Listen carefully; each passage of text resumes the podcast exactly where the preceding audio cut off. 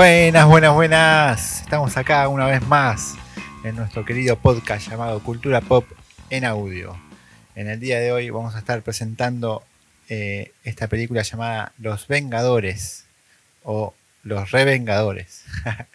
este, estamos acá de nuevamente con eh, nuestro amigo Lucas eh, que nos va a estar saludando y, bueno, vamos a estar comentando esta película tan querida por nuestros queridos oyentes y nosotros también, ¿no? Obviamente, claro, qué grande. Buen día, buenas tardes, buenas noches. Este, sí, bueno, hemos llegado, ¿no? A este, a este nuevo punto de inflexión, ¿no? Viste, vos en el programa anterior, justamente que hablamos del Capitán América, mencionabas esto de que faltaba justamente ese toque humano, ¿no? Para comandar las tropas y hoy tenemos en la conjunción, como el pináculo, ¿no? Este, este resumen un poco de, de estos cuatro años, ¿no? Que se inició con Iron Man en el 2008 este, luego, bueno, Hulk, Thor, Capitán América y hoy tenemos la este este no este acontecimiento histórico en, el cine, no justamente que es la reunión de, Claro. de tantos personajes, tantos héroes en una misma película, como justamente los Vengadores, nada más y nada menos, así que este genial las expectativas que hay para el programa de hoy, ¿eh? Sí, sí, la verdad que, bueno, como decías vos, ¿no? Eh, el primer gran evento, ¿no? En, eh, en el cine, ¿no? Porque tuvimos varias trilogías, ¿no? En su momento, pero Mm. esta fue de varios sucesos ya de varias películas en el conjunto de, de- de- de esta magnitud, ¿no? Porque la verdad que tener a todos estos personajes juntos era único ya. Ya para ese año eh, era una locura, ¿no? Este, Claro, claro, vos bueno, por ahí haces mención, eh, viste, que ya habíamos visto como un grupo, ¿no? Los X-Men, los Cuatro Fanáticos, pero todos se originaron en las mismas películas, digamos. Esto ya es como que es una película que junta personajes de otras películas individuales. Entonces como que eso ya sería lo más este histórico a nivel cine, digamos, ¿no? Como que justamente es como la cumbre de, de la historia que venía generando Marvel con su propia productora, que además hay que siempre destacar eso, digamos, ¿no? De que todas estas otras películas formaron parte de lo ajeno a Marvel, digamos. Obviamente todos son personajes de la misma empresa, pero pero no de la misma productora, si quiere, digamos, ¿no? Claro, sí, sí, este, como decías vos, ¿no? Ya tuvimos a, a- a Spider-Man con tres películas, a los X-Men también con tres películas, pero o, o mismo incluso nos vamos más años más atrás con Star Wars, ¿no? Que también tenía tres películas. Primero las, las viejitas y después las otras tres nuevas, ¿no? Las, las precuelas. Mm, Este, pero bueno, es una, una película, eran películas de, de unos mismos personajes, ¿no? Claro. Eh, o sea, empezaba y terminaba la historia, ¿no? Acá tenemos películas separadas de personajes encima que nunca habíamos visto tan bien en, en la pantalla y bueno, que concluían acá en esta película, ¿no? De los Vengadores, ¿no? Era, va, era no, fue, fue algo icónico, ¿no? La Claro. verdad que impensado, ¿no? Para, como siempre decimos, ¿no? En nuestra, en nuestra querida infancia de, de leer cómics o, o, o ver películas que no, que no llegaban a hacer nada, ¿viste? Siempre estaba ahí por hacer algo y nada, ¿viste? Así que bueno. Este, pasamos con la, vamos a pasar a la, a la ficha técnica de la película. mm. Este, esto se estrenó un 4 de mayo del 2012. Este, con la, obviamente, eh, con la dirección y producción de, no, perdón, con la producción de Kevin Feige y la dirección de Joss Whedon, ¿no? Mm. Un, bueno, vas a estar contando seguramente en tu relato, pero bueno, un fanático de los de los cómics, ¿no? La verdad, Joss Whedon y, y no que- me quiero adelantar a tu a tu diálogo, ¿no? Pero bueno, eh, después seguramente vas a estar comentando Sí, algo de Josh Whedon. Eh, así que bueno, eh, tenemos una duración de 143 minutos, ¿no? Un poquito más que las otras, ¿no? Ya tenemos algo de 20, 25 minutos más que, que las otras, ¿no? Bueno, Sí. obviamente eh, valía la pena, ¿no? Eh, más, más, más tiempo porque, bueno, se lo, claro, claro. se lo puede, sí, sí, se lo puede tener un poquito más acá porque ya es una, una un grupo de personajes que se merece, ¿no? Un, un- como una película bastante larga, ¿no? Tiempo libre, digamos, ¿no? Hagan lo que que bueno. recreo, ¿no? Claro, claro. Infinita, ¿viste? Así que bueno, obviamente la productora, como decías vos, Marvel Studios, y eh, con un presupuesto de 220 millones, y bueno, y acá sí, se fue todo de carajo, la recaudación fue de 1.519 millones, increíble. vamos- Yo vamos nada más, eh, Sí, sí, una locura, una locura porque eh, la mayoría tenía una recaudación de 500 millones, 600 millones, ¿viste? Como para Iron Man, ¿viste? Mm. Pero bueno, acá se fue se fue todo al carajo y, y bueno, se ve que ahí vieron, más allá de que ya venían estas películas de recaudar bastante, bueno, acá fue una locura, ¿no? 1.500 millones de dólares, una, una parva de guita, así que bueno, Mm. este... Bueno, Flaco, contanos, ¿cómo, cómo se originó esta película? Bueno, este, bueno, recordamos que este grupo se origina obviamente de la mente de Stan Lee y de los lápices de Jack Kirby, los grandes eh, pilares y creadores de, de- los personajes de Marvel, obviamente, en 1963, número uno de Avengers, ahí justamente se, se juntaban todos estos personajes que ya tenían este, su pasado comiquero, como hemos hablado en los primeros, Thor, viste, no, bueno, acá tenemos ya la primera, este, tal vez diferencia con respecto a los personajes que vamos a ver, que acá, bueno, son miembros distintos, pero bueno, ya luego en la película iremos destacándolo. Eh, mencionaste a Joss Whedon, fanático de los cómics, y bueno, para destacar, bueno, que fue que guionista de, de Speed, la famosa película que protagonizó Keanu Reeves junto a Sandra Bullock, ¿no? Esta del, de el autobús que tenía que ir rápido, ¿no? Según Homero Simpson.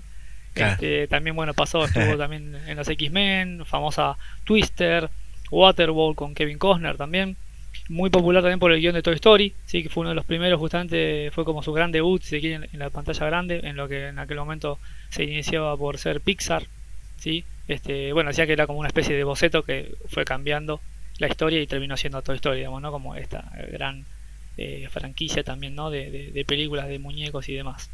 Incluso, bueno, estuvo justamente eh, eh, en su paso por los cómics, en la editorial de Dark Comics, y destacó en Marvel en la línea de Astonishing X-Men del 2004, justamente de, quien años anteriores había sido, como bien dije, co-guionista, ¿no?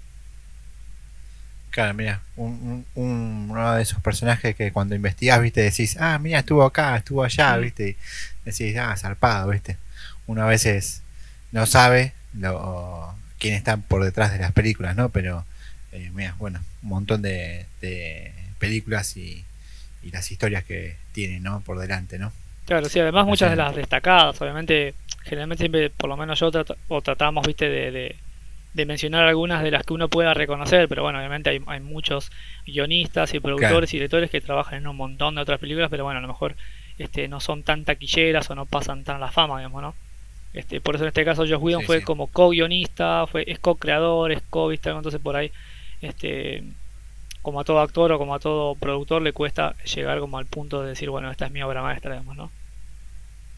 Sí, sí, bueno, también estaba pensando como Kevin Feige, viste, Mm. que bueno, ahora uno lo ve y decís, es un fenómeno el chabón, y, y- y bueno, estuvo también, como decís vos, viste, está, estuvo en las de Spider-Man, estuvo en las de X-Men, viste, siempre metido ahí, hasta que bueno, se pudo seguramente escalar, y ahora bueno, está, está allá arriba, ¿no? Es el, el rey, digamos. Claro, claro, sí siempre estuvo como del lado de Marvel, digamos, ¿no? Por ser, este, bueno, además por ser joven igual tampoco tendría mucha incidencia hasta que justamente eh, se le dio la oportunidad de, de poder encabezar la, propia productora de, Marvel, digamos. Para cerrarlo de Whedon, también participó en una de las famosas series este, de los 90, digamos, ¿no? De, finales del 2000, si se quiere, de Buffy, la Casa de Vampiros, ¿sí? Con Sarah Michelle Gellar. Y también este, participó en la cuarta entrega de, de la también de la, de la, de la franquicia de Alien, sin Alien Resurrection, digamos, en esta película en la que mostraba justamente, bueno, trabajaba Winona Ryder y bueno, y se mostraba con esta especie de, de híbrido entre el, el humano, en este caso de Sigourney Weaver, que era como la, la protagonista clave ¿no? de, la, de la saga, y el alien, digamos, ¿no? Así que, bueno, después el- también participó en el guion este, John Whedon junto a, a Zack Penn, que ya lo habíamos mencionado justamente como guionista de, Hulk, y bueno, que había participado también en algunas entregas de X-Men y de Electra, o sea que ya tenía también su pasado este, en Marvel. Así que bueno, entramos de, lleno en la película, ¿sí? Comenzamos con una secuencia en la que escuchamos la voz de alguien hablando sobre el tercer acto. ¿sí? No sé si te recordás el tercer acto, este cubo cósmico que vimos un poquito en Thor, después vimos un, mucho más detallado, tampoco tanto, en Capitán América y acá justamente ya también lo tenemos, vuelve a tener incidencia, ¿sí? Y escuchamos una voz ahí diciendo que su ubicación, bueno, la del tercer acto no está en la Tierra, y que por ende enviarán a alguien a conquistarla. Y ese alguien recibe un cetro, ¿sí? un cetro ahí místico, con una, con especie de, también de, piedra, digamos, de joya ahí celeste, media radiante, ¿no? Para que así el cubo justamente quede en manos de, quien pretende gobernar el universo, digamos, ¿no? Una tercera persona. Y que además la conquista contará con la ayuda de un ejército llamado Chitauri. ¿sí? No voy a hacer hincapié en esta raza, sino hasta el final de todo, que vamos a ir a comparar cosas con el origen de esta, de esta raza. ¿Bien? Nos trasladamos a un edificio de Shield, ¿sí? en la sección oeste, en donde se está realizando una, una evacuación. Digamos, está, hay mucho alboroto, digamos, ¿no? Así que, y bueno, acá tenemos la, la primera cara conocida que vemos, es la de Clark Gregg, ¿sí? de Phil Coulson, nuevamente. Este, la tenemos acá, quien recibe bueno, a Samuel Jackson como Nick Fury. Y a, bueno, acá hay una, una, una actriz nueva que es Jacoba Kobe, ¿sí? Smolders, este, actriz y bueno, modelo canadiense que destacó principalmente en la serie de How I Met Your Mother, muy famosa, y con su primer coprotagónico en la película de, de Slamming Salmon, ¿sí? además de haber participado en el episodio de Smallville, este, que bueno, que es la serie de alguna manera que contó de alguna manera junto de la mano de Warner Bros. El origen un poco de, de, la historia de Superman, digamos, de Clark Kent, en la que se develaba que, que era como amigo de Les Luthor cuando era joven, digamos, una serie que yo la verdad que disfruté mucho, es una de mis favoritas, digamos.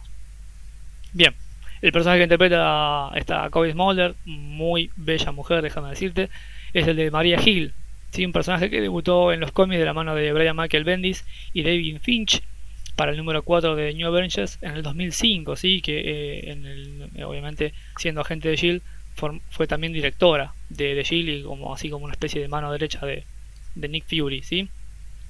Dentro de la, de la base de operaciones se encuentra el doctor Selvig, ¿sí? Stellan Skarsgård, ¿sí? también el doctor que vimos en, en Thor, digamos, quien como sabemos este, por la escena de postcrédito justamente de la, de misma película se encuentra trabajando con el tercer acto. Elemento que está sufriendo anomalías y es el causante justamente de, todo este alboroto que está haciendo que se, se evacúe la, la, zona, digamos, ¿no? Entonces, bueno, el doctor le, explica ya a, a Fury que está liberando energía inestable y que si alcanzase niveles muy altos, bueno, podría ser perjudicial. Y acá tenemos la entrada oficial, ahora sí, de un personaje que vimos también en Thor, y es la de Jeremy Renner, ¿sí? un bueno actor, productor y hasta inclusive músico, este, que destacó mucho en películas como The Hard Locker, la cual protagonizó, y The Town, ambas este, le valieron nominaciones para los Oscars, bueno, premios como BAFTA, Critics' Choice y demás, digamos, ¿sí? Y también participó en películas como SWAT, la, famosa, este, basada en la famosa serie ¿no? de televisión, y en Mission Impossible, Ghost Protocol, ¿sí? una de las tantas ediciones de la saga, también junto a, hasta a Tom Cruise. Y el personaje que, interpreta es nada más y nada menos que Hawkeye, ¿sí? Clint Barton, ¿sí? el ojo de halcón, este arquero habilidoso del universo de Marvel. Un personaje que, bueno, obviamente fue creado por Stan Lee, y en este caso por Don Heck, que apareció por primera vez Ojo, porque acá viene una especie de, paréntesis grande que, me voy a, con tu permiso y si no también, me voy a tomar para poder este, hacer. Y es que apareció por primera vez en Tales of Suspense Número, 57 del año 1964. Pero ojo con esto, apareció como villano. Su primera aparición fue, fue como villano, así como Black Widow. Y justamente gracias a ella fue que se convirtió de alguna manera en villano. ¿Por qué? Eh, Huérfano de padres, bueno, a corta edad, este termina trabajando en una feria de, atracciones, en donde es entrenado por quienes luego serían conocidos como los supervillanos Espadachín y Trickshot, ¿sí? Swordman y Trickshot, siendo este último, Trickshot, el quien le, enseña, digamos, ¿no? esto de eh, la arquería, digamos, ¿no? Lo, introduce en el mundo del tiro con arco, digamos, ¿no? Viendo que destacaba un montón en eso, digamos. Años más tarde, bueno, sería impulsado por la aparición de Tony Stark como Iron Man, en convertirse en un personaje enmascarado, ¿no? Y de, utilizar sus habilidades como para ser también un héroe, digamos, ¿no? Ayudar a la gente. Eh, pero bueno, debido a un malentendido en un robo, bueno, hubo un día que, hubo un malentendido y lo trató de evitar un robo y lo terminaron acusando a él de ladrón, así que como que se tuvo que dar la fuga y justamente en su vida se topó con Black Widow, con la viuda negra, de la que se enamoró perdidamente y decidió seguir. Y como justamente recordamos en, Iron Man 2, que hemos destacado el origen de Black Widow, es un personaje que también inició su carrera como, o su introducción en los cómics como villana, porque había sido enviado por la KGB rusa junto al segundo Dynamo Carmesí para robar la tecnología y la armadura de Iron Man. Entonces, bueno, en una ocasión este, bueno, como que se alía y entonces se vuelve como malo, si se quiere, digamos, ¿no? Pero tuvo la oportunidad de salvar justamente la vida de Jarvis, ¿sí? el mayordomo de Tony Stark, y que luego sería de los Vengadores. Entonces, bueno, terminó reconociendo que era como bondadoso y el propio Jarvis lo, lo invitó a que formase parte de los Vengadores, este, presentándolo en la mansión.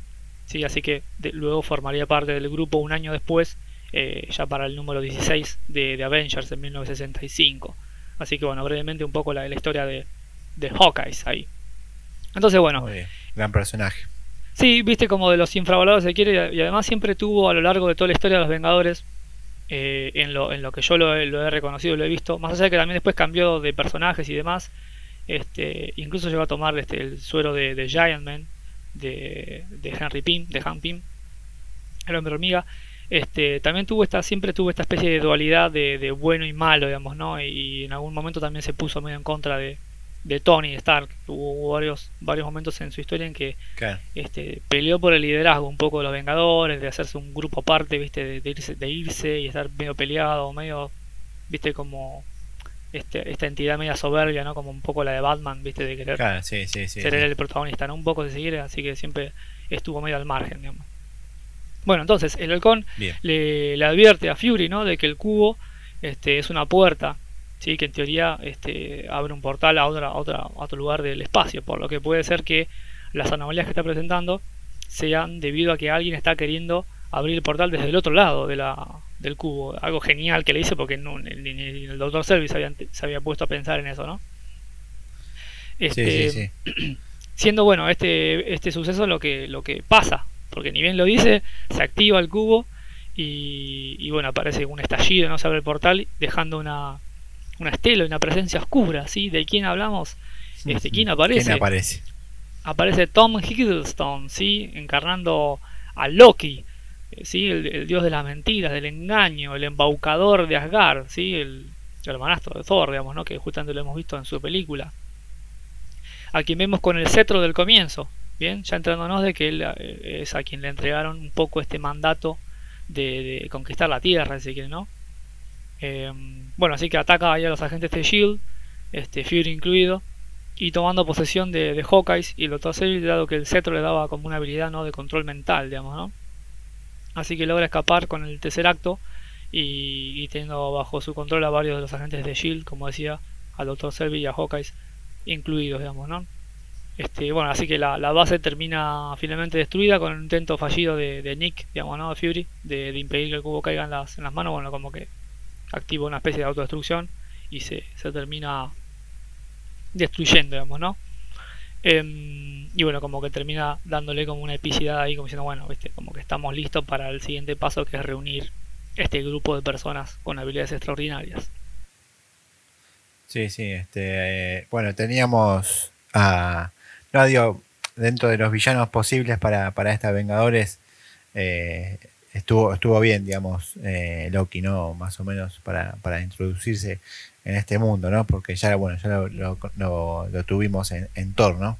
Sí. Y, y, bueno, es uno de los más queridos, ¿no? Por la gente, ¿no? Eh, Loki, ¿no? Sí, sí, sí. Pero bueno, ahí como decís vos, Sí, como aparece también como aparece Hotkey y, ya, o sea, como que no le dio mucho tiempo a hacer Hotkey, ya le lo, como que lo, lo, transformó, ¿viste? Le, tocó con el, cetro y, y, lo puso como malo, ¿no? Ya. Claro. Pero bueno, este va ahí ya te muestra que, que bueno, eh, tenía algo de corazón medio también, como decimos, bastante fuerte, pero no, no, no pudo, no pudo, no pudo ser ahí eh, fue más que, que, él. Y entonces eh, va, nos va a mostrar ahí una película que, que va a estar luchando ¿no? con, los, con los otros Vengadores, ¿no? pero bueno, después va, va a ser otro, ¿no? Va, va a cambiar, va a cambiar para, para la película después. Bueno, me, me quería adelantar y no. Iba a decir, iba a decir algo, pero yo sé que vos querés decir paso a paso. Claro, no, lo que pasa que además, viste, creo que ni siquiera han pasado 20 minutos de película, o sea, que de historia, o sea, que tenemos como para, para relatar bastante. Pero iba, a decir, iba a decir respecto a esto, a esto de que aparentemente, hasta, hasta lo que se muestra acá, tal vez el cetro pueda llegar a despertar algún tipo de lado malvado que, que todos, que todo el mundo tenga, si quiere, ¿no? y que creo yo también justamente que que tiene incluso como una clara referencia a, lo que te acabo de contar del origen del personaje, digamos, ¿no? Como si, como, si como, si en la película también hicieran caso a de que tuvo su, su origen medio, no malvado porque sí, pero que al, haber sido entrenado por villanos y al haber estado también enamorado de una persona que era mala, generó tal vez algún momento de, sentimiento de medio de no de recelo, de odio y demás, bueno, que son sentimientos que son naturales en definitiva, no, no porque uno odie significa que sea una mala persona, digamos, ¿no? Es algo natural. Entonces, a lo mejor tal vez Loki con, con este cetro, del cual hasta el momento desconocemos todo prácticamente, pudo haber tal vez este, despertado, digamos, eso, ¿no? Igual que en otro Selby y en algunos de los este, otros agentes. Hubiese sido distinta la historia si, lo controlaba Fury, imagínate, ¿no? Claro, sí, eso también. Eh, nada, igual también iba a decir de que, bueno, más allá de que cada uno puede tener, como decías vos, que quise decir esto de que él tenía algo de, de de ser distinto, digamos, a los otros Vengadores, ¿no? Eh, mm. eh, capaz que nadie se resiste, ¿no? A, que te toque con el cetro Loki, ¿no? Eh, y te convertís igual, por más que seas de corazón bueno, corazón malo, te toca y ya está, ¿viste? es irresistible, ¿no? El, poder de Loki, ¿no? Digamos. Claro, sin duda el es este, bastante místico, ¿no? Porque aparte ni siquiera es de él, se lo entrega a alguien como para que pueda ejercer este tipo de poder sobre otros. Sí, sí, sí. Pero bueno, ahí pudo escapar de Nick Fury y, y bueno, y ahí ibas a seguir comentando, ¿no? Que ya, bueno, empieza la iniciativa, ¿no? Claro, justamente como que da a entender de que, bueno, de que ese momento este, era lo que faltaba para terminar de, darle el puntapié, digamos, ¿no? A, la, a, la, iniciativa de los Vengadores. Pero bueno, antes de eso, justamente, bueno, y, y, como construcción de este, de este grupo, nos trasladamos a un lugar este, en Rusia, sí, lo que parece una, una fábrica abandonada, donde nos reencontramos con otro personaje, que es el de Scarlett Johansson, sí, nos encontramos con Natalia Romanoff, quien está, bueno, siendo interrogada, ¿no? Como está capturada, está como atada. Em, y justo en el medio de la interrogación suena el teléfono y es llamada por el propio Coulson, ¿no? Que le dice que bueno, que, le indica que, que, Barton, con la cual justamente tiene esta, una relación, digamos, también en la película, como una, una suerte de amistad, este, está en peligro y que requieren de su labor, digamos, Entonces, bueno, se, termina liberando y es enviada a buscar además al doctor Bruce Banner, ¿sí? Esta vez este, mm. interpretado por Mac Ruffalo, ¿sí? Ya nos sabemos de Edward Norton que no renovó contrato. Este, claro, sí, la verdad, ¿no? Bueno, este, a, lo mejor no sabemos hoy en día, presente 2020, qué está pasando con ese actor. a lo mejor puede llegar a aparecer o no. Pero bueno, Mac Ruffalo, actor, productor, Bien este, y hasta director también estadounidense, bueno, que destacó mucho en su actuación en You Can Count on Me, en donde se lo comparó con el mismísimo Marlon Brando, y que luego destacaría también en Eternal Sunshine of a Spotless Mind junto a Jim Carrey, sí, un peliculón de la hostia. Y bueno, destacó mucho también en comedias románticas, una de ellas, este, 13 Going eh, on 30 con Jennifer Garner.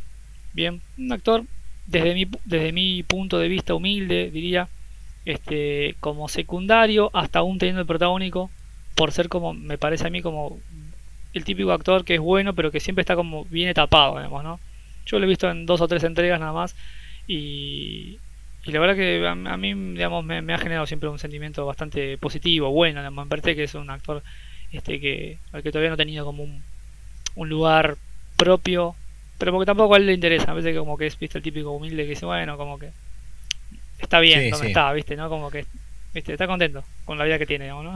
sí, sí, yo creo que no llega a ser de los grosos grosos, pero la mm. verdad que también, viste, son de esos tipos que te, ya verlo te cae bien, viste. Sí, sí. Y yo también lo, recuerdo mucho también de una película que siempre vi, es, eh, se llama, creo que acá está traducida como El último castillo, viste.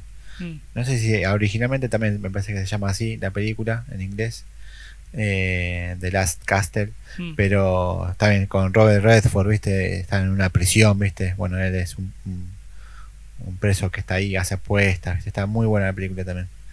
Eh, y siempre, bueno, yo la, veía cuando era chiquito y, estaba ahí y cuando estuvo, que le dirigieron para hacer eh, Hulk, dije, ah, hmm. mira.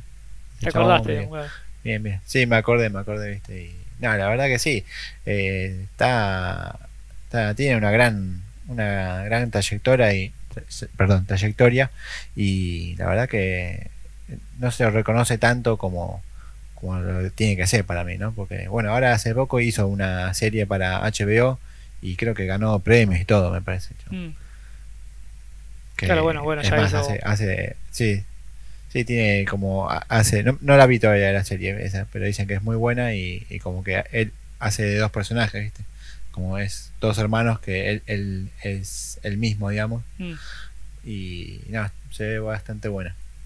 Así que bueno, este, sí, continuamos. Bien, bueno, entonces, este, bueno, va a buscar a entonces, ¿no? A, a, Dr. Banner y bueno, es como la primera enviada a reclutar, ¿no? A uno de los, a uno de los héroes, digamos, ¿no? De los, de los Vengadores. Luego vamos a Nick Fury, reclutando a Chris Evans, ¿sí? Otro que vuelve a aparecer, obviamente, como Steve Rogers, reviviendo parte de la escena post créditos de la del Capitán América, ¿no? La que está en el gimnasio, ahí boxeando.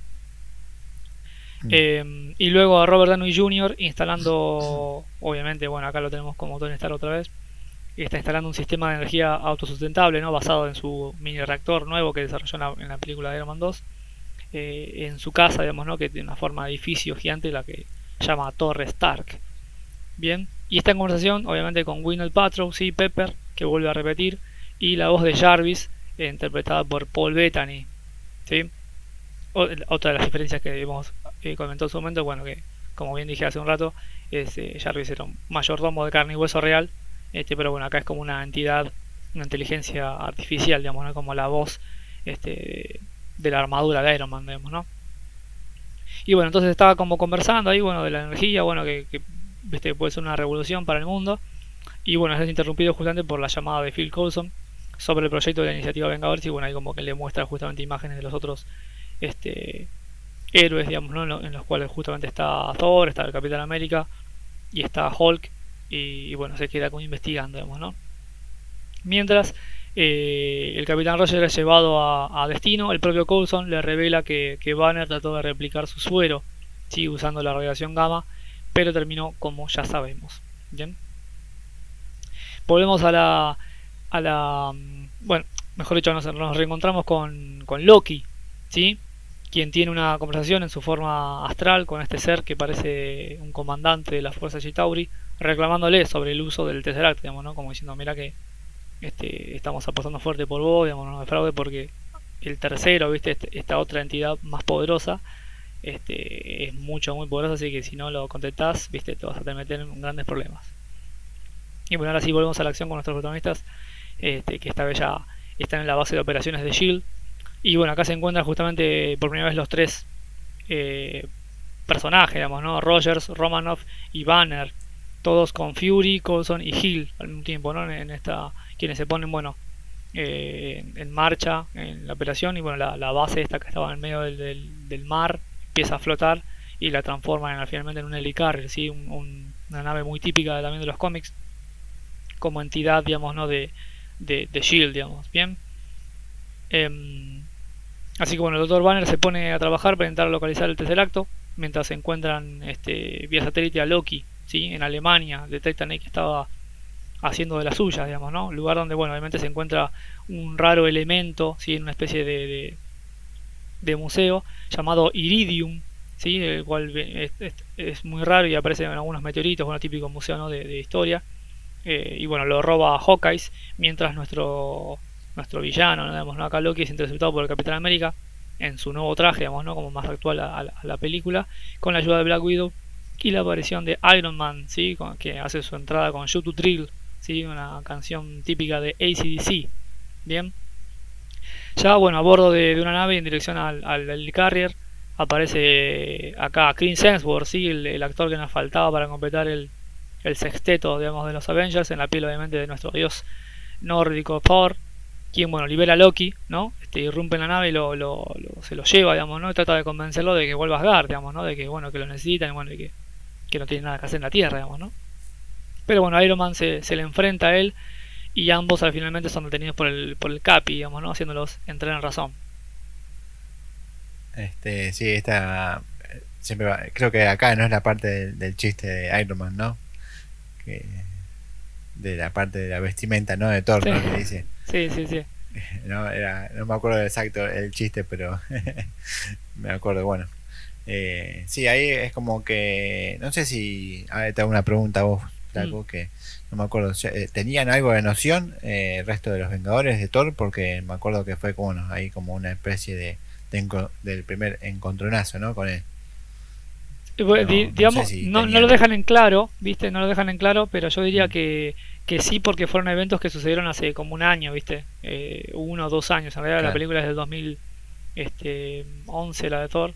Entonces, este, bueno, sí, obviamente tenían, habían escuchado, digamos, de él. A lo mejor, algo, no- sí. obviamente el Capi no, porque recién estaba despertado, digamos, pero yo creo que Tony Stark tendría como Claro. este, alguna noción un poco, ¿no? De, de, de los acontecimientos, digamos.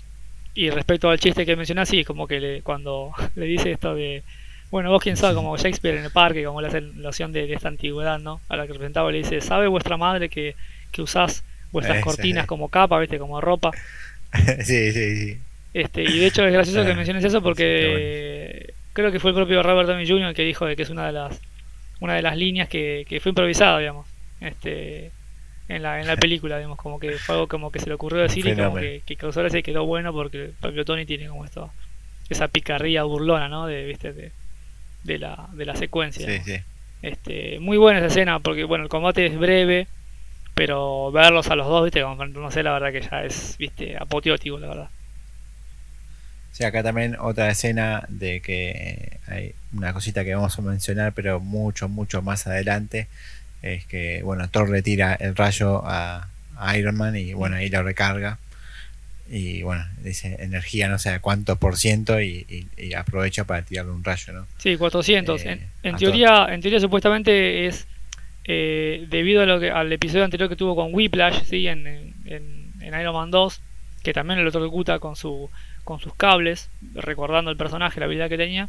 Este dice que un poco Iron Man después como que planteó eh, la posibilidad de poder adaptar eso a la, a la armadura, digamos, ¿no? De que pudiera resistir y absorber y usar a su favor la, la electricidad, digamos. Por eso que al, al ser impactado por el rayo de, de Thor, no lo lastima, no lo daña o no deja la armadura media en un estadio crítico, sino que recarga la energía y incluso hasta la lleva justamente al 400%, digamos, ¿no? Lo que hace que luego devuelva sí, como el disparo, digamos, ¿no? Y lo, lo, nada, lo, lo tire, porque ni siquiera lo deja fuera de combate. La verdad que Thor demuestra superioridad absoluta porque obviamente es un dios, es duro de pelar y Iron Man es una Claro. armadura, por más fuerza o rayos que tenga, viste, no deja de ser hierro, viste, y metal. Entonces, Este, ¿qué te iba a decir? Y claro, bueno, esta escena termina con el que eh, Thor le pega el martillazo en el escudo de, del Capi, ¿no? sí, Y como que hace toda una onda expansiva, ¿no? Sí, tal cual. Acá también un, un detalle eh, referido, bueno, obviamente como que es esta, esta historia, ¿no? Del- De, la lanza más dura frente al escudo más duro, digamos, ¿no? Obviamente en los cómics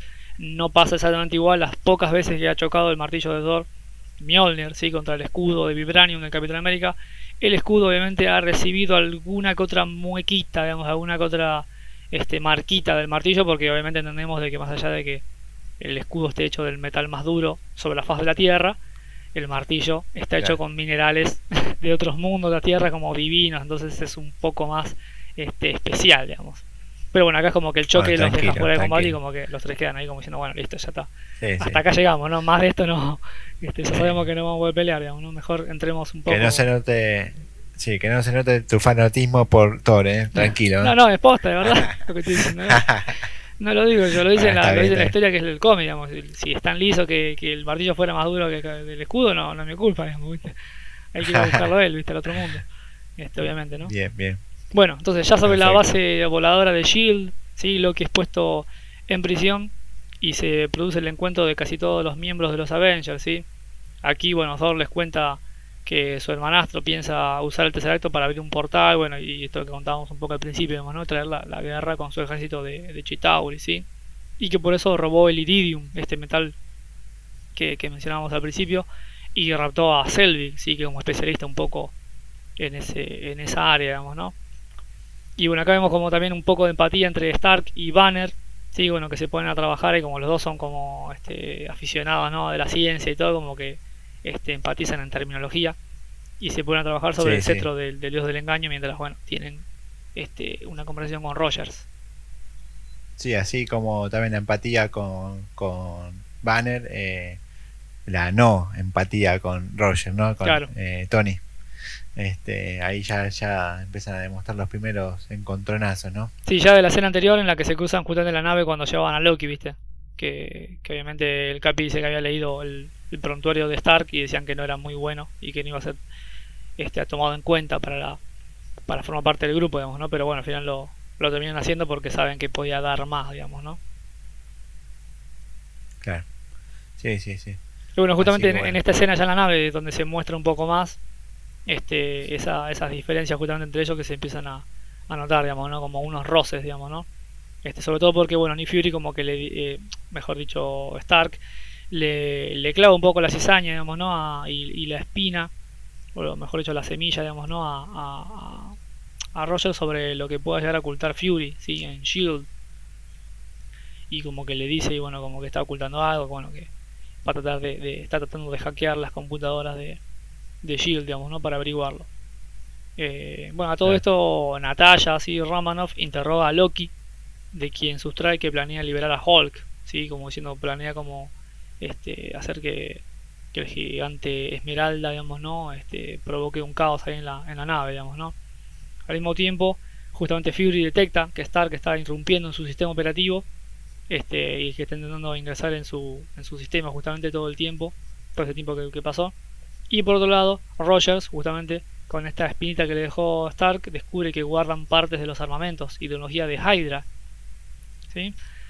Y mm, bueno, todo converge justamente en el laboratorio, en donde se, en donde se, genera una gran discusión, ¿no? Y todos empiezan como a tirarse, ¿no? Este, bronca los unos a los otros. El director de Fury termina bueno, confesando de que quieren usar el tercer acto y la tecnología de Hydra para armarse en caso de necesitar una defensa, debido a la aparición justamente años atrás de Thor y el descubrimiento de otras razas y mundos superiores a ellos. Y bueno, luego cada uno, cada persona justamente como decía, arroja algo de culpa y trapos sucios, ¿no? A otro. Terminando con el Dr. Banner sosteniendo el cetro de Loki y captando la atención de todos. Y justo en ese momento detectan la señal del cubo, eh, dado de que el cetro estuvo enviándole a Hawkeye su localización todo el tiempo, por lo que este bueno está eh, arribando ya en la nave y hace explotar uno de los motores del, del helicarrier, digamos, ¿no? Y bueno, y terminan como asaltando la nave, ¿no? Abordando la cual piratas. Em, y bueno, la explosión justamente genera como una reacción en cadena que termina también eh, dando en el laboratorio, por los cuales todos terminan como medios dispersos y eh, deriva a Black Widow con Bruce Banner, quien se transforma por primera vez acá con la película en Hulk.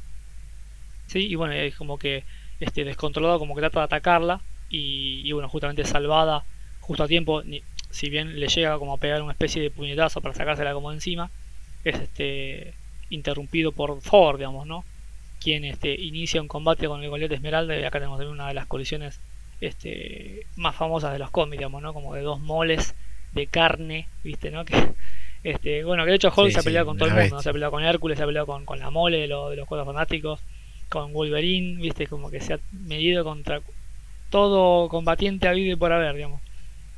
Eh, y bueno, como que está, está buena la, la escena, ¿no? El combate, ver que le tira el martillo, ¿no? Le, como que Thor en un momento cuando Hulk le pega una, una piña como que le hace como sangrar un poquito, o sea, eh, si bien no se ve muy bien la sangre muy claramente, él se toca la nariz y como que ve como la mancha y como que sonríe muy picarescamente como diciendo este ahora sí no como diciendo ah, yo no te quería no quería pelear pero vos me provocaste. Y hay una escena muy buena que bueno le tira el martillo y como que Hall lo agarra en pleno aire y lo tira contra, contra el piso y después como que quiere levantarlo y como que se empieza a enfurecer porque no puede levantarlo obviamente porque tiene como que ser digno no debido al encantamiento. Y, y bueno pues Thor como que lo contraataca no y lo este termina como emparejado, digamos, ¿no? Combate no, no termina de, haber un ganador porque, bueno, después son interrumpido, digamos. Pero bueno, a todo esto, el Capitán América eh, ayuda a Iron Man, sí, a reparar el motor dañado, mientras los hombres controlados por Loki, obviamente, irrumpen en la central de la nave, digamos, ¿no? Este, y justamente decía esto de que la, la batalla entre, entre Hulk y, Thor no termina porque justamente hay una nave que trata de, persuadir un poco a Hulk para que desvíe la atención del, del helicarrier y le empieza a disparar, entonces bueno, Hulk como que salta a la nave y termina este, estrellándose en algún lugar lejos, como que la nave termina este, perdida y Hulk también perdido ahí como en, el cielo, digamos, ¿no? Y entonces, bueno, mientras Thor, digamos que está como libre ahora, corre eh, con un destino muy similar al de Hulk, porque, bueno, trata de lidiar con, con Loki, que lo engaña para meterlo en su prisión donde estaba, eh, y una celda en la que había sido construida por, por Fury para retener al propio Hulk, digamos, ¿no? Como que tenía una hermeticidad bastante importante y una, una durabilidad este, poderosa para poder este, aprisionarlo, digamos, ¿no? Y bueno, justamente antes de ser lanzada este, esta, esta prisión, digamos, al, espacio, digamos, ¿no? una especie de como sistema de, de eyección, este, el, malvado Loki termina matando a Coulson, justamente que aparece ahí para tratar de, ayudarlo a Thor, pero bueno, lo termina atravesando con su cetro, engañándolo con una de sus figuras fantasmales, digamos, ¿no? como astrales que tiene. Em, bueno, Natalia se encuentra con Barton, ¿sí? ahí tienen como una especie de, enfrentamiento entre los dos, y bueno, logra como justamente en un momento Natalia logra hacer que este se golpee la cabeza y logra hacerlo despertar del, del control mental, ¿sí? al que estaba sometido. Finalmente, bueno, Iron Man logra hacer arrancar el motor y Loki, bueno, termina escapando, ¿sí? Y obviamente, bueno, Thor termina, este, por suerte, rompiendo al final la, cápsula en plena caída con Mjolnir y por lo que también se termina salvando de la, de la caída, digamos, ¿no? Que obviamente no lo hubiese matado, pero lo hubiese lastimado, tal vez si quiere. Así que bueno, una vez terminado el combate, Fury trata de, de que la muerte de Phil Coulson sí no sea en vano y convence a, Stark y a Rogers, que son los que estaban ahí en la, en la nave todavía. Eh, trata de convencerlos bueno, de enfocarse en vengar su muerte, pudiéndose a trabajar conjuntamente en, tener los planes del maquiavélico Dios, digamos, ¿no? comentándoles que su apuesta fuerte era sobre la idea justamente de reclutar un grupo de personas extraordinarias y de que evolucionasen en algo superior, digamos, ¿no? Luego eh, Tony y Steve tendrían como un encuentro ellos dos aparte en, justamente en la celda donde, donde murió Coulson. Y bueno, se ponen de acuerdo en detener a Loki, deduciendo que su plan era dividir y conquistar, la famosa frase, ¿no? Y que el propio Loki intentará dar como su golpe maestro desde la eh, Torre Stark. Así que ahí es donde justamente se dirigen. Lugar en donde vemos a ya Selvig en la, en la punta de la torre, iniciando el tercer acto para abrir el portal, digamos, ¿no?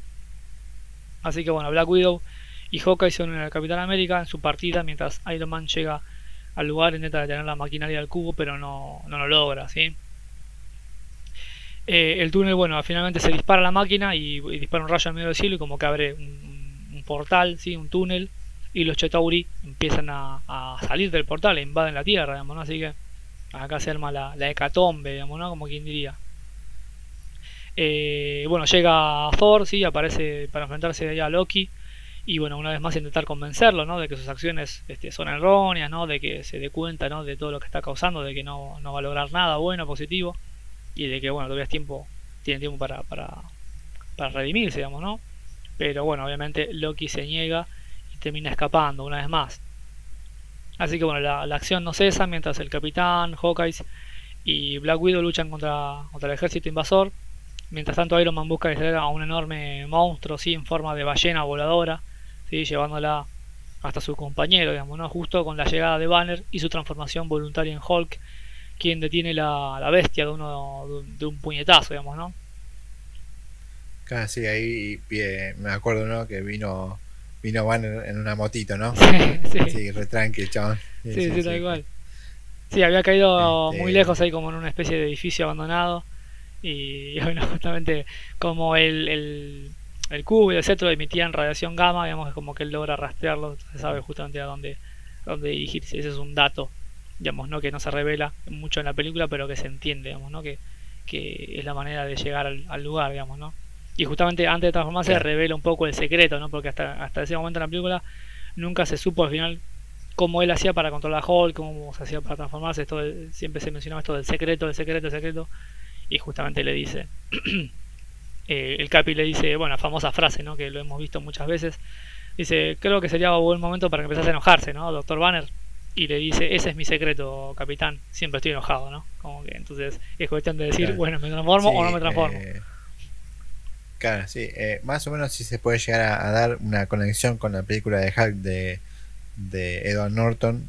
Puede ser que más o menos coincida con, la, con el final, que te acordás que él como que abre los ojos y lo tiene verde y, lo, como que puede controlar el, el, enojo, digamos, ¿no? Claro, es que sí, es que es la conexión directa, digamos. Y, bueno, claro, sí, sí, sí. Y bueno, y claro, sí, él le dice eh, que le puede enojarse cuando quiere, ¿no? Claro, tenía eh, es como el resultado de tanto entrenamiento, si quiere, ¿no? Este, eh, mm. Además de que, bueno, creo que algo que no mencioné al principio es cuando Black Widow lo va a buscar, este, él se encontraba en la India, en Calcuta, para ser preciso, digamos, ¿no? Este, ayudando, digamos, trabajando como médico, si quiere, que era un poco lo que este, quiso hacer siempre, ¿no? Un poco ayudar a la gente y todo, y como mantenerse calmado, digamos. Y este y luego, bueno, Black Widow obviamente le revela de que Shield siempre estuvo en, eh, sabiendo dónde estaba Banner, solo que este, lo dejaron tranquilo, digamos, ¿no? Siempre lo, lo tuvieron ahí, pero bueno, este, sabiendo dónde estaba para en una ocasión como esta saber dónde buscarlo y pedirle ayuda, como en este caso justamente, ¿no? Así que bueno, en este momento vemos a los a los seis miembros, por fin, todos juntos, sí, del mismo lado. Este, el lado de los Vengadores, obviamente, ¿no? Este, para, listos para enfrentarse al, al, ejército, digamos, ¿no? De, de, estos alienígenas. Así que bueno, rápidamente ahí el capitán, obviamente, comanda el grupo enviando a cada uno en una misión distinta. Eh, y bueno, la Viuda Negra sube en un momento a, bordo de uno de los vehículos de estos voladores que manejaban los Chitauri individualmente. Y bueno, toma el control de, uno de ellos y termina justamente en la torre de Stark, lugar en donde también cae Loki, eh, luego de que una de las flechas de ojo de halcón haga explotar su vehículo. Y allí es abatido por Hulk, dejándolo fuera de combate. ¿sí? También una escena un poco graciosa, si se quiere, en la que Hulk como que lo va lo va a embatir y, Loki trata de razonar con él diciéndole, bueno, como que ustedes son todos inferiores a mí, yo soy un dios. Y antes de que termine la frase, Hulk lo toma por el pie y lo, lo, aporrea varias veces contra el piso y lo deja ahí como todo, uh, todo duro. Finiquitado, digamos, ¿no? Este, sin ánimo de volver a decir nada. Claro, claro, y se, aleja después Hulk diciendo, Claro, como diciendo Dios, mm. viste, como diciendo insignificante, diciendo, ¿quién sos vos? claro. Vos serás inmortal, pero los golpes te van a ver igual, digamos, ¿no? Claro. Así que bueno. Claro. y bueno, entonces Natalia justamente que termina en la, en la torre, encuentra al doctor Selvig, ¿sí? Quien había recuperado la conciencia luego del estallido este, que provocó Stark cuando trató de, de, parar el, el, cubo, ¿sí? Y le cuenta que tal vez el cetro de Loki pueda desactivar la barrera del tercer acto. Este, porque bueno, obviamente Natalia trata de convencerlo de que bueno, no fue su culpa que esto estuviera pasando, pero que Selby le dice, bueno, tal vez sí, porque yo como científico quería que descubrir un poco cuál era el alcance del cubo. Entonces eso le da la pista de, para saber de que aún así, estando bajo control de Loki, este, pudo diseñar como un sistema en el cual pudiera pararlo, ¿no? Luegamente al, al, cubo. Así que bueno, mientras tanto, Fury en su nave recibe la llamada de, de sus superiores, y del consejo, quienes le ordenan desistir en, la misión de, de comandar a, los Vengadores, ¿no? Y de que este, van a mandar un misil nuclear para destruir Manhattan, ¿sí? Junto con, bueno, con, que es una isla ahí que está ubicada obviamente en Nueva York, digamos, ¿no? Este, este, sí, una, una, una decisión bastante apresurada, ¿no? Por parte del gobierno, ¿no? Una, ya está, ¿viste? Basta y vamos a mandar una bomba nuclear, ¿viste? Sí, A mí me suena muy de final de videojuego de Resident Evil, digamos, eso, ¿no? Que yo lo he vivido bastante, digamos. sí, sí, ¿No? Como de ciudad infestada de zombies, mandamos un misil y chao, nos olvidamos. Claro. Sí, sí, pero pará, hermano, ¿viste? Si están los Vengadores. Claro, pero bueno, acá lo que está pasando es que hay un portal que está abierto, que está, mandando, está haciendo toda la gente de otro planeta que está queriendo matar. Claro, claro. Bueno, a ver. Después. Puede ser que esté. Sí, se entiende un poco, se entiende. Puede ser que a lo mejor esté eh, eh, eh, como muy apresurada la elección, pero no, sé si está tan exagerada, ¿no? Como diciendo, bueno, o sea, nos están invadiendo, nos quieren matar, no sé si hay mucha alternativa. No, a lo mejor sí, bueno, pensemos un poco más por ahí. Vamos al grano, ¿viste? Claro. Matemos a todos por igual, no importa nada, Ya está. Este, y una, no sé si ya pasó una parte, la de Capi dirigiendo así y estaba el policía, ¿no? Adelante. Sí. Eh, está, creo que ya pasó esa parte y no sí, olvidamos de comentarla, ¿no? Ah, sí, sí, que bueno, el chaval dice, no, venía acá, venía acá, venía allá, ¿viste? ¿Quién sos, viste?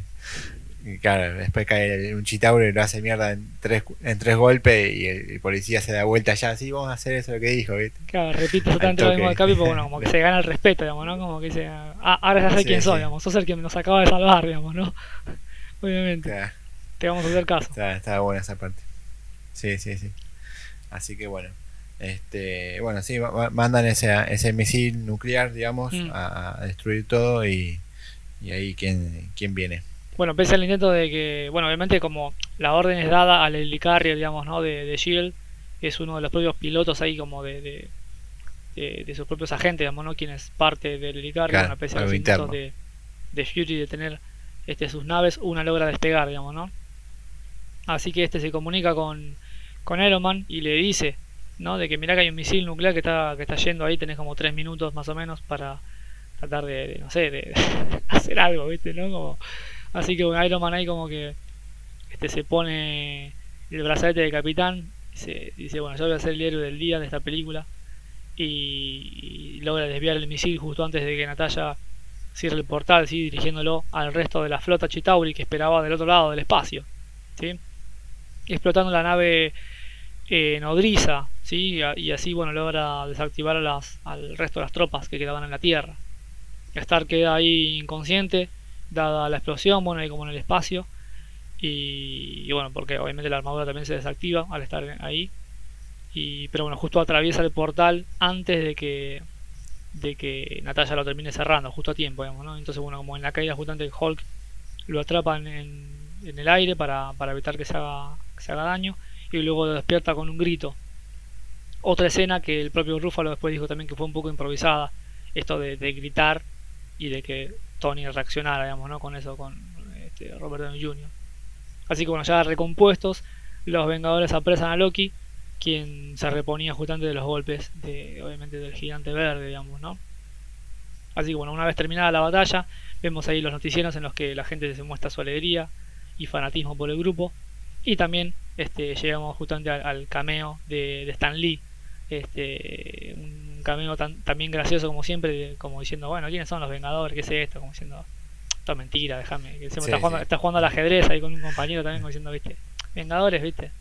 Vengadores, ¿quiénes son? ¿Viste? ¿Quiénes son estos tipos? Claro, ¿viste? Ah, son ese, ese grupito que creé hace, hace 50 años yo. Ah, viste, no, déjame joder. ¿viste? Este, y bueno, eh, Thor se lleva eh, prisionero a Loki junto al tercer acto, de vuelta a Asgard. Tony se marcha junto a- a- al Dr. Banner hacia su torre. Natasha y Clint se quedan en, en Shield, ¿sí? formando parte de, del- de la empresa, digamos, ¿no? del gobierno, si se quiere. Y Steve se marcha para por fin eh, poder dar inicio a su nueva vida, digamos, ¿no? porque desde que fue descongelado, este, Claro. cumplió con esta misión y digamos, Sí, ahora dice, bueno, a ver qué onda. sí, sí, no pasó nada, digamos. Claro, ¿qué onda el Sí, no había 2012, pasado digamos? nada y. Sí, sí, no pasó nada que los descongelaron. Y bueno, acá tenés un- a, a un monstruo verde que te ayuda, a uno Claro. de otro de otra galaxia. Claro, Y a un chabón que tiene un traje. Y toma, anda, viste, anda a, luchar contra estos monstruos que vienen de un portal sí, de otro universo, viste. sí, sí, De, pe- de pelear con Hitler a, a pelear con él, otras cosas gigantescas, viste. tal cual, tal cual. Así eh. que. Me hizo gracia tu comentario de esto de un monstruo grande porque como yo le hubiese agregado, viste, como esto de... Mira, tenés un monstruo grande que quiso ser como vos y terminó así, viste, o sea que, mirá, Sí, ¿no? sí, de verdad. cuando era chico, viste, Alegrate acá. ¿qué querés ser cuando seas grande? Alegrate porque no. Claro. Sí, sí, sí. Así que bueno. Bueno, ahí termina la, Este- la película y obviamente tenemos este, escena post créditos. Y no una, sino dos. ¿Sí? La primera es como la más importante, se quiere, un poco la que, la que termina de cerrar este, algún que otro cabo suelto de la película. Y es que, bueno, aquí vemos nuevamente a esta entidad, ¿sí? líder de los Chitauri, declarando que los humanos son rebeldes e ingobernables. ¿sí? Y, y justamente a quién? A este tercero que, que aparecía. ¿Y quién es? el señor Thanos, ¿sí? el verdadero Oh, enemigo, quien estuvo detrás justamente de, esta intención de envío, digamos, ¿no? de conquista de la Tierra, eh, de la mano de Loki, digamos, ¿sí? Y luego finalmente, eh, luego de todos los créditos, encontramos ahí al grupo eh, en lo que sucedió justamente después de la, de- del combate contra Loki, luego de que lo pusieran en prisión, digamos, ¿no? Comiendo shawarma en un lugar cerca del combate, este, dado que, bueno, en un momento en la batalla con este eh, Iron Man, luego de que es despertado por el, por el grito de Hulk, les dice a todos, che, viste, han probado shawarma, viste, como diciendo, este, podemos ir a comer Sí, sí. después, yo no, así que me gustaría probarlo, viste, y, dice, y Thor le dice, bueno, para que todavía tenemos que apresar a Loki, y dice, bueno, lo apresamos a Loki y vamos a comer shawarma. Y están todos ahí en silencio, ¿viste? Como tragando, ¿viste? Como... Y se hacen algunos gestos como... Sí, una- Está bueno, ¿no? Sí, sí, está bueno. Y, Claro. y ahí Sí, una escena típica de, de capaz que fuera de la grabación, ¿viste? Mm. Pa- Como que los chavales están de, de verdad ahí, ¿viste? Descansando de un día de filmar largo, digamos, y dice, bueno, vamos a comer acá, ¿viste? Mm. Y así Sí, sin hablar ninguno, ¿viste? Cansado, ¿viste? De hecho, no recuerdo exactamente, pero estoy casi 90% seguro de que en alguna de las, de las tomas estas falsas o de bloopers había sobre esa escena en la que creo que no sé si, si se le caía la comida a Ensworth o a quien, viste, o se reían mientras comían y, y la grababan de vuelta porque la idea era que estuvieran como medio todos serios, digamos, ¿no? Pero es, Claro. es cómica la escena porque están como todos, obviamente después del combate, como todos como cansados, tirados así como en el asiento, viste, masticando y hasta te das cuenta de que, de que les cuesta masticar del dolor que tienen y del cansancio que tienen, ¿no? Como diciendo, Sí, sí, sí. eh, no pensé que me iban a convocar para esto, ¿viste? Está bien que a lo mejor Thor, ¿viste? Bueno, lo que sea. O a lo mejor Banner ni siquiera siente cansancio porque el que se esfuerza es Hulk, digamos. Entonces tampoco igual entendemos bien la relación que tienen este una, un personaje con el otro, digamos, ¿no? Con su alter ego. Pero a lo mejor el Cap y bueno, Natalia y Clint, imagínate que son humanos, imagínate que van a estar arruinados, ¿viste? Estarían con una bolsa de Sí, hielo, sí. ¿viste? Todo así como, en, no sé, en un sauna, ¿no? Una cosa de, de- en un baño, ¿viste? Térmico, diciendo, ¿viste? Déjame descansar 30 años y después segunda misión. Pero, pero bueno. Así que sí, eh, todo estuvo buena esa escena. Pero bueno, hablando de la escena más importante, la verdad que eh, inesperado, ¿no? Sí, Eh, tener semejante eh, personaje, ¿no? sí, sí. Además porque lo muestran que- un poquito, ¿viste? Lo, lo- está como en, el- en un trono muy similar al de los cómics. Este, Claro. Y como todo el tiempo hay- ha- hace mención a este otro que quiere como gobernar el universo y como que le está dando justamente el cetro y manda a buscar a Loki al tercer acto justamente para que gobierne la Tierra. Este, no sabemos quién es y justo en el, en el final como que ni siquiera habla, es, es- se da un poco de vuelta, lo enfocan de perfil, pero bueno, dado el color de la piel y todo como el casco, uno, uno entiende que es, que es Claro, Thanos. y, y también, bueno, el, el, este líder Chitauri eh, hace referencia a la muerte, ¿no? Lo que, bueno, nunca, nunca se dio eh, en, en más adelante, ¿no? No quiero seguir adelantarme, pero lo, lo que nunca se dio esa referencia, ¿no? Que lo que es a comparación con el cómic, que eh, Thanos eh, es, eh, ama- es, eh, su amor es la muerte, ¿no? Digamos. Claro, Y- sí, sí, sí, era uno de los datos que pero tenía bueno. para, para luego. Pero sí, Claro, sí. Sí, esa referencia bueno, Me bueno. adelanté, bien. Claro, hace referencia a eso, pero bueno, uno entiende que eh, el personaje de la muerte para llevarlo a, a las películas iba a estar medio complicado, ¿no? Mm. Así que bueno, bueno, una, una linda referencia, ¿no? No sé vos qué tenías para decir de esta escena. No, justamente de que usa esa frase, ¿no? De que, de que dado que los humanos son rebeldes y son ingobernables, este, el querer someterlos es como cortejar a la muerte. Esa es la frase Claro. eh, literal que utiliza, cortejar a la muerte. Y justamente hace referencia a que en los cómics, como bien dijiste, Thanos está enamorado de la muerte, que bueno, es una entidad cósmica, digamos, ¿no? Como, como Hela, digamos, representa, o como Hades, en las mitologías, digamos, nos representan como la muerte en sí, solo que acá tiene una forma física, digamos, ¿no? Y es femenina, digamos. Claro. Este, de hecho, Thanos, Sí, sí, eh, sí. digamos, en los cómics como que busca justamente en su momento matar un montón de cantidad de, de seres vivos para satisfacer a la muerte de esa manera, como, como seducirla, digamos, ¿no? Claro. Sí, sí, sí. Pero bueno, me lo había Este, guardado justo para el final porque era como uno de los datos curiosos que, este, que, iba, que iba a mencionar. te, te caes, te caes. Así que bueno. ah, bueno, más o menos, sí. este, Y bueno, ya, si querés, justamente tenemos- pasamos ya con estos datos Sí, dale, tenés Datos- a ver qué, los qué datos curiosos que- que- curiosos. que me guardo para el final, justamente, digamos, ¿no? Ahí como, como el Perfecto. condimento, Buenísimo. Sí, a ver qué la frutilla del tenés. postre, ¿sí? Bueno, el, el- el primero, bueno, sería que eh, al com- obviamente vamos a ir por como por orden ¿no? de, de- de- de secuencia, digamos, ¿no? El primer prototipo que crea Selvig, ¿sí? el Dr. Selvig al principio de la película, en, en esta base de, de operaciones de SHIELD, eh, para hacer funcionar el tercer acto, tiene una forma muy similar al mini reactor de, Stark, ¿sí? dado que la invención del reactor, justamente en la de Iron Man 2, fue la que hizo despertar la energía del cubo. Porque bueno, es algo que, tampoco se, se explicita demasiado, pero se entiende que desde el momento en que el padre de Tony, sí, Howard, lo encuentra al final de la película de Capitán América 1, el tercer siempre estuvo como inactivo. Hasta justamente esta película de Avengers, o sea, después de todos esos años, en el Capitán América estuvo congelado, el tercer también. Y como Iron Man genera este nuevo elemento, que entendemos que también es como parte del Vibranium, eh, justamente hace que, como que empiece a emitir estas, estas señales y logra este, responder, digamos, y que no a la, energía que tenía, que tenía el cubo cósmico. Otro dato, cuando Coulson va a buscar a, Tony, ¿sí? A la, mansión, y bueno, que obviamente lo interrumpe, que está hablando con, con Pepper, el, eh, Tony le dice, intenta evadirlo, ¿sí? Diciéndole de que está hablando con una copia señuelo, ¿sí? Como que habla, lo, lo, aparece tipo con videollamada, y utiliza, utiliza esa frase justamente de copia señuelo, haciendo referencia a que en los cómics Shield dispone de, una, unos robots, ¿sí? llamados así justamente, que son se utilizan para, reemplazar gente, digamos, ¿no? Como que toman la forma de otra persona, generalmente lo utilizan para obviamente salvar a Fury, digamos, ¿no? Y hacerlo, usarlo como doble de Fury y que este eh, nunca se someta a peligro o no muera o algo, algo por el estilo. Otro dato. Bien, bien.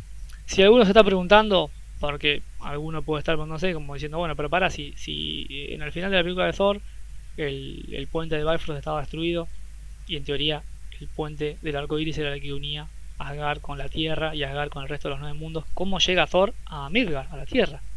¿Sí? ¿Cómo llega? Bueno, es explicado justamente en la escena después en la que se encuentran y por el propio Loki, de hecho, al decir que Odín usó magia negra junto a Heimdall para abrir un portal y transportar a su hijo hasta allí, digamos, misma escena también en la que vemos dos pájaros cruzar, este, haciendo referencia a los también conocidos cuervos de, de Odín, ¿sí? del, padre de Asgard, como diciendo, bueno, como referencia de que está presente en, la charla, de que tienen ellos dos, como diciendo, los estoy controlando, digamos, ¿no? Este, Bien. Obviamente también da, a entender de que esta magia negra que utiliza Odín es como una especie de, si se quiere, de poder que, que cansa bastante, digamos, ¿no? Al, al, portador, por lo que este, Loki como que le, da a entender de como que, fue un sacrificio grande para Odín enviarlo justamente a Thor ahí, este, por el, por el uso de, de, esta magia, digamos, ¿no? De, Black Magic, de Dark Magic. Así que bueno, eh, en el, luego también, bueno, en otra escena en el Helicarrier, ¿sí? Este Fury se menciona a unos monos voladores cuando aparecen Tony, está, está Steve Rogers y los demás, que cuando se reúnen todos, este, a lo que Steve Rogers justamente aclara haber entendido esa referencia y a lo que hace este, referencia, porque seguramente muchos no lo habrán entendido, de hecho yo fui uno de los que no entendió en su momento cuando decía el mono volador, ah, yo entendí la referencia, digo, ¿de qué está hablando? Es que justamente se refiere a los monos voladores que son del cuento del Mago de Oz, y que el Mago de Oz justamente es una cinta, una película que fue estrenada en 1939, años antes de que el Capitán América fuera a la guerra, por ende de entender de que es de su época, digamos, ¿no? Y que sí la vio, digamos, ¿no?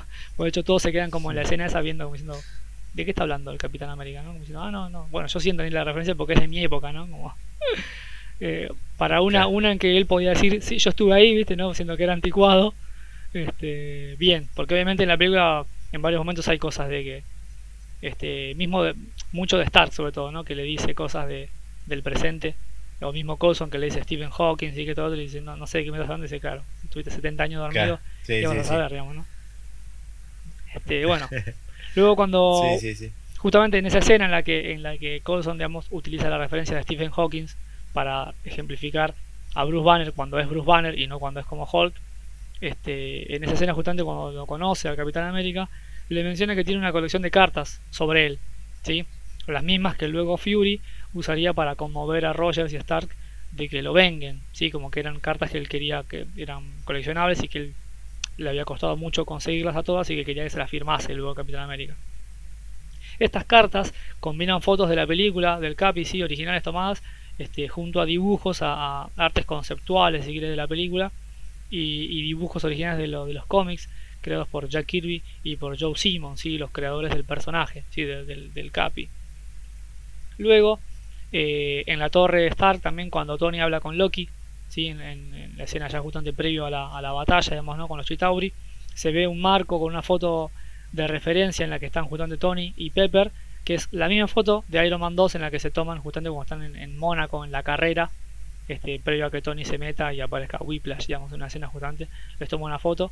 Esa foto justamente está, está encuadrada ahí, es, es, un detalle que se ve apenas minúsculo, pero estuvimos ahí con la lupa y la pausa este, precisa para engancharla, digamos, ¿no? Como diciendo, bueno, está bien, es un detalle. Pequeños, pequeños detalles, sí, sí, sí. Bueno, acá llegamos a lo de los Chitauri, ¿sí? Que, que, es algo que, como te dije al principio, me lo guardé para, para el final. Los Chitauri, ¿sí? No mencioné, bueno, nada de ellos porque eh, no pertenecen al universo de cómics original, sino al de Ultimate, ¿sí? Siendo su origen en el número 8 de la colección del 2002, escrito por Brian Hitch y Mark Miller. El sello Ultimate nació en el 2000 ¿sí? y presenta un universo como moderno. ¿sí? De hecho, los Ultimates son los Vengadores de la colección, son llamados así, digamos, en lugar de ser llamados Vengadores, son Ultimates. ¿sí? Y ese grupo en quienes está más basado a nivel historia y estética eh, los personajes del universo cinematográfico de Marvel. ¿sí? Y eh, junto a los Chitauri también mencionamos, mencioné también esta especie de ballena voladora, ¿verdad? Bien, pues eh, obviamente es, es también un, bueno, no un cetáceo porque el, este, el tiburón no es un cetáceo, pero es un, tiburón espacial, digamos, eh, modificado eh, tecnológicamente por Chitauri, que es usado justamente en, en, los cómics, digamos, y ahí en la, en la película hacen, hacen referencia a esto, digamos, ¿sí? Eh, un detalle más de lo del Ultimate, bueno, nació con los X-Men y con Ultimate de Spider-Man, este, el cual después surgió Miles Morales, que es uno de los personajes también muy famosos del, de, la, de la escena de Spider-Man, digamos, como este universo alternativo que presentaba a los personajes como si existieran en la vida real, digamos, y del cual justamente en los cómics ya se veía a Nick Fury de tez negra y el cual estaba claramente inspirado en Samuel Jackson, ¿sí? quien después obviamente obtendría el papel en la vida real. Está bien, está bien. Sí, sí, justo te iba a preguntar eso, que también era acá, ¿no? De lo de cambio de, de Nick Fury, ¿no? Claro, sí fue como el primer como cambio grosso que tuvo. Y obviamente también en la en los cómics de Ultimates se veía el grupo original, digamos, ¿no? De, de los Ultimates, haciendo referencia a los Vengadores, que dista, digamos, del, del, de los Avengers de la película. Los Avengers originales están compuestos por Hulk, Iron Man, Thor y eh, el Hombre Hormiga, ¿sí? Ant-Man y The Wasp, ¿sí? La, la avispa, que es la pareja justamente de Janet Van Dyne de, de Hank Pym, de Henry, este Pym. Cosa que acá esos dos fueron sustituidos por Black Widow, Natasha Romanoff y Hawkeye, Clint Barton.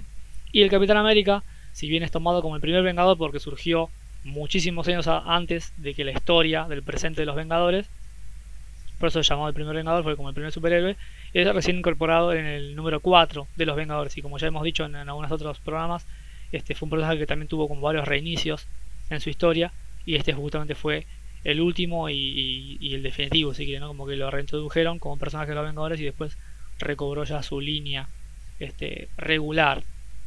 Así que bueno, con estos datos eh, curiosos, interesantes, este, concluye mi relato, bueno, con esta, esta película apoteótica, digamos, ¿no? Como, como si queremos la bandera eh, anostromiana en la luna, ¿no? De Estados Unidos ahí. Eh, creo, me parece que es un poco, como dije al principio, el pináculo, si quiere, de, de esos de esas películas, de esa, esta introducción, este evento histórico, la verdad que tuvo el cine, de la mano de, Marvel y de Kevin Feige, de, Marvel Studios, ¿no? obviamente, llega como este, a este punto culmine, ¿no? Digamos, con esa película.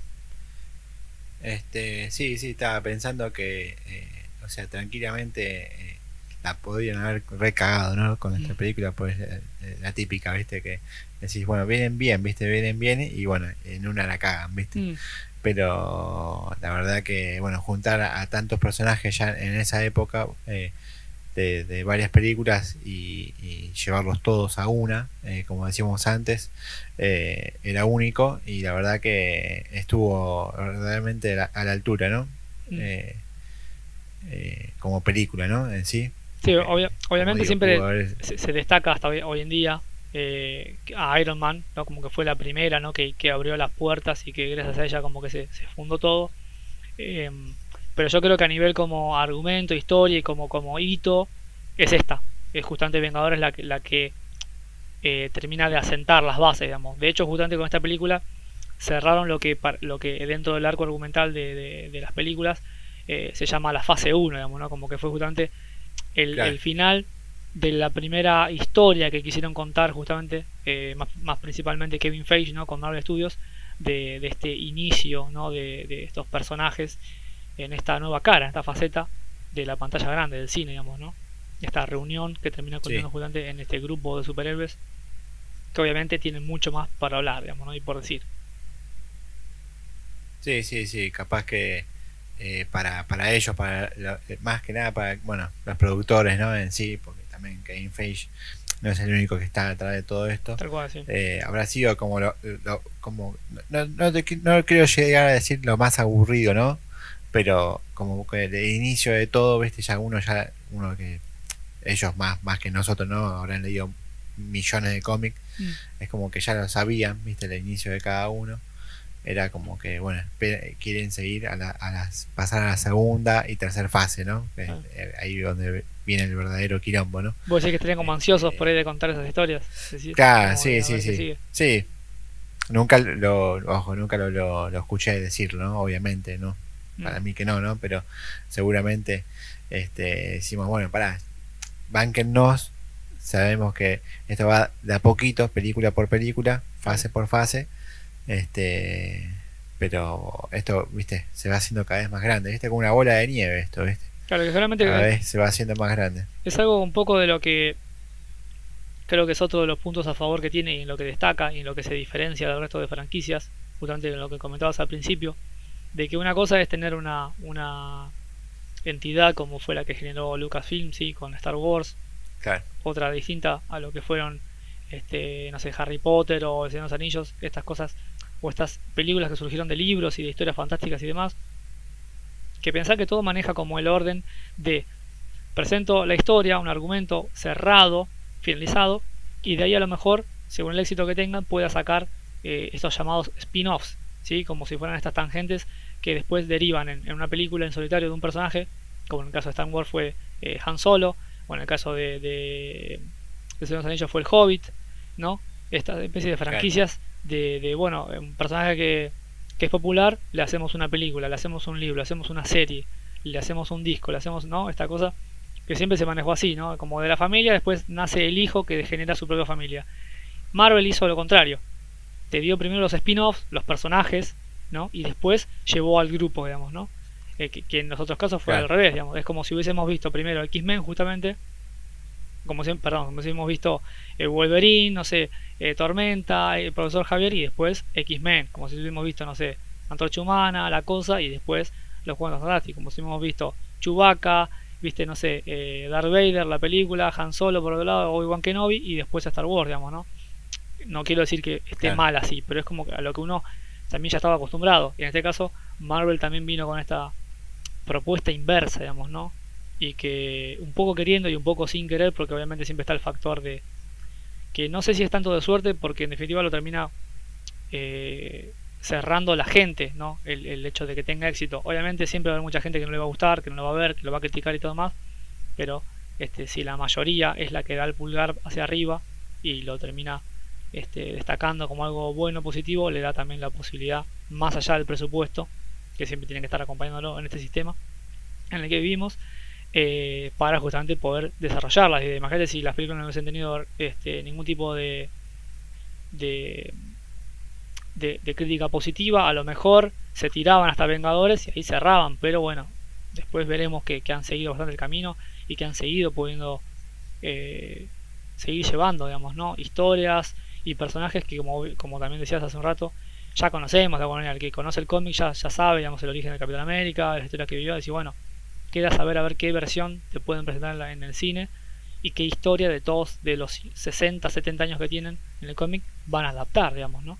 O no, o crearon cosas nuevas, porque hemos visto que hay personajes nuevos creados para la película, pero este, muchas cosas son referencias eh, fieles a, los cómics justamente para tratar de satisfacer a, ese fan que está ahí como acérrimo diciendo, ay, que aparezca esto porque si no, no, viste, ¿no? Si no me voy indignado. Bueno, ahí tenés, punto más. Sí, sí.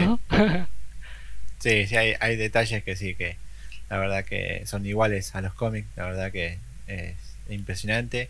Que, bueno, por, por mi parte, y creo que también por la, la voz, la tuya también, es que somos de esos fans que, que no, si cambian algo, eh, no tenemos problemas, digamos. Claro.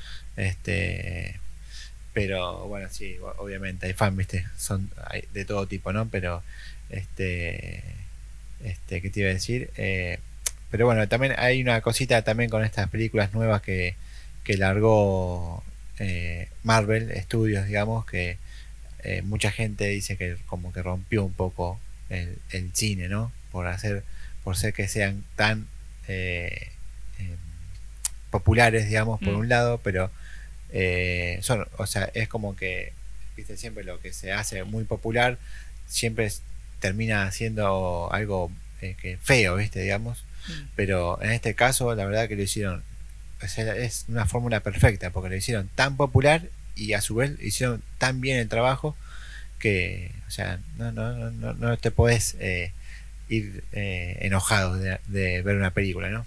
Claro, Más allá de que tenga detalles o otros, ¿no? claro la, la crítica creo que a la, a la que haces referencia, igual déjame que quería aclarar por las dudas de, Sí. de que no, no quise anteriormente, hace un rato, hacer establecer como una crítica destructiva comparando, ¿viste? Eh, eh, la franquicia de Vengadores con la de Star Wars o con la de Harry Potter o lo demás. No, Simplemente digo obvio. que me parece que a, a, a- a Kevin Feige, a Marvel, le jugó a favor el hecho de, repito, desconozco si fue queriendo hacerlo, pero la fórmula justamente de la que vos me estás hablando ahora, esto de invertir el rol, Mm. el, el decir, bueno, presentamos los personajes primero y después el, el libro, si se quiere, también le jugó a favor, digamos, ¿no? Porque justamente llevó a, a que uno conociera cada personaje individualmente y luego los viera en acción a todos juntos, digamos, ¿no? Al revés de cómo se venía uno Claro. conociendo la historia de las películas. Y creo que más justamente sí. referencia a esto que decís, ah, que dijiste recién al final, es que, mm, que creo que la crítica es, es por esto de, no sé, me viene a la- a la- a la- al recuerdo este DJ Dero en Sábado Bus de Nicolás Repeto con Papo, ¿no? Esta especie de choque de, de ideologías y de, y de genealogías de música, no de Papo decir, bueno, yo estudié guitarra y hago rock nacional y vos venís y tocas un disco y decís que es un instrumento y decís que tocas un disco cuando en realidad no estudiaste nada y lo que haces es pasar música ya grabada como que no es de verdad, ¿no? Es esta especie como de crítica del, del artista o de, lo, de la persona que dice, bueno, yo me esmeré o estudié o hice tal cosa para presentar un producto y a lo mejor vos optaste por algo más sencillo, digamos, ¿no? Que creo que es un poco justamente la fórmula que tal vez se, lo, se le critica a Marvel, ¿no? Como decir, de apostar por lo comercial, por lo popular, por la película pochoclera, como quien dice, ¿no? De decir, bueno, lejos de que igualmente a- se lo critique como que no tienen una- un guion, un argumento, o de que porque están basados en personajes de cómics y es un fantasía y todo, no tengan cosas de seriedad. Cosa que yo sí defiendo porque, porque entiendo de que sí, de que todo lo hemos vivido muchos años con todas las películas de Disney. O sea, todos los cuentos populares de Blancanieves, de La Bella y la Bestia, todos tienen un mensaje siempre de superación, de moralidad, de, de- del bien venciendo al mal. Y es un poco lo que siempre nos han contado Superman, Spider-Man y todos los héroes habidos y por hacer. Acá Patrucito y, y el Eternauta. Entonces, lejos de cómo se plasme, el mensaje sigue siendo el mismo, digamos. No importa con qué lo adornes, digamos, ¿no? Me parece que acá lo que se rescata es eso. También entiendo de que un poco la crítica venga del lado tal vez medio envidioso de decir justamente que a lo mejor este eh, apuestan por algo tal vez un poco menos rebuscado y que encima tiene éxito y justamente tiene éxito frente a otros este, guiones que a lo mejor buscan más profundidad y buscan más el desarrollo del, del, espectador y decir, bueno, a ver, no la entendí, voy a verlo un par de veces más para justamente entender bien el guion y la película y qué me quiere decir, que nos ha pasado a muchos de leer un libro, de una película y decir, no entendí, viste, ¿cómo terminó? Esta cosa que te deja siempre con la, con la duda.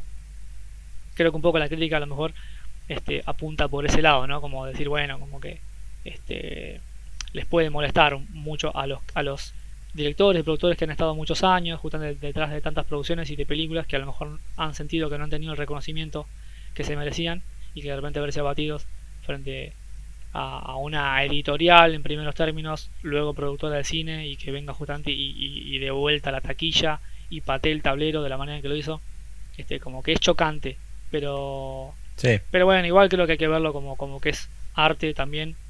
Este, y que es un, es un es como decir un compañero nuevo de la escuela, ¿viste? Bueno, vino y listo.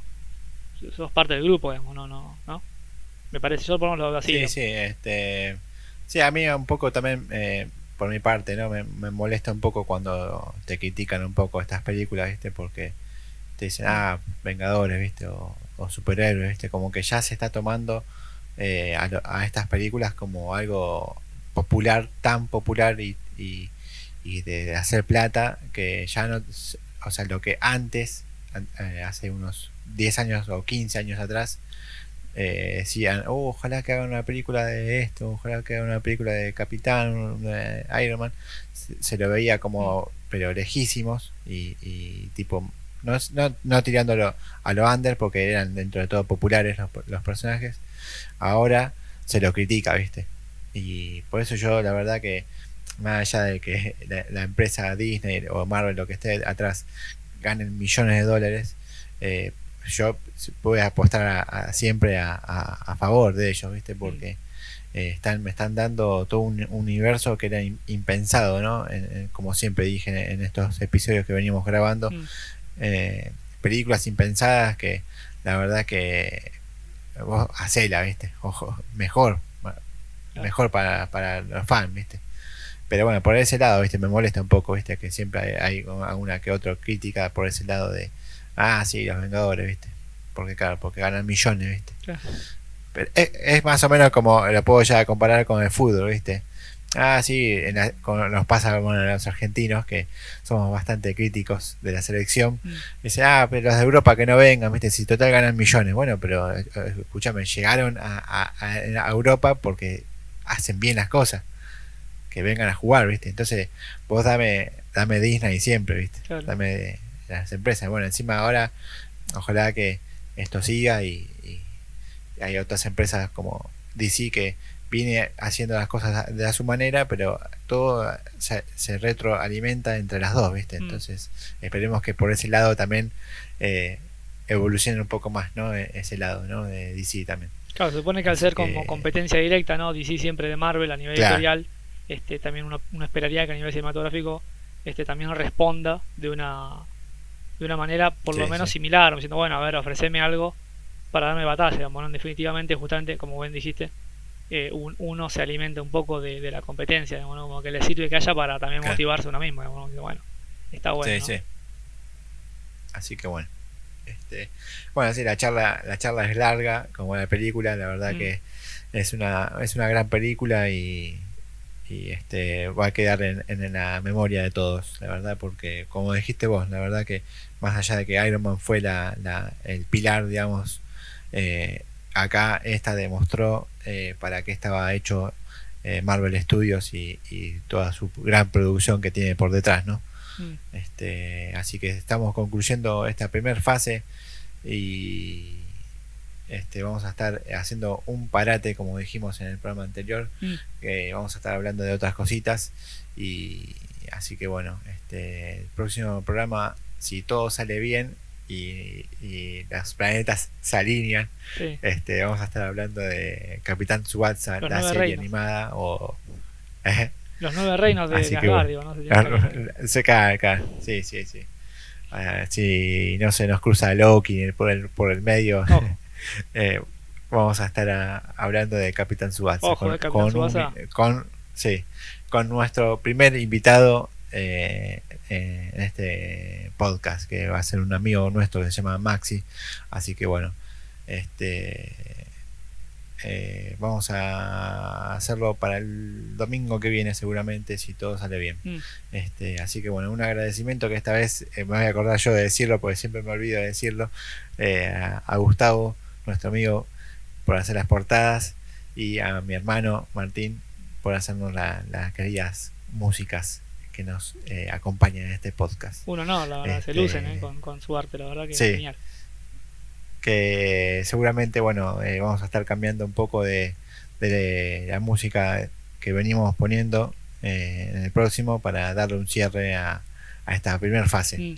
Este, así que bueno, Esperemos que les haya gustado. Este, no se olviden de entrar a nuestro Instagram que es Cultura Pop en imágenes que estamos haciendo siempre algunas cositas que otras. Eh, en estos días estuve haciendo una especie de versus con objetos de, la cultura pop y está bueno, la gente se está copando. Así que bueno, este, muchas gracias por seguirnos, que tuvimos muchos seguidores últimamente. Y bueno, nos dejamos para, para el próximo episodio. Ahí también nos, nos pueden escuchar solamente, no es solamente Spotify, sino que también nos pueden escuchar en Anchor, en Google Podcast, hay otros más habilitados ahí que sabes que no me acuerdo ahora.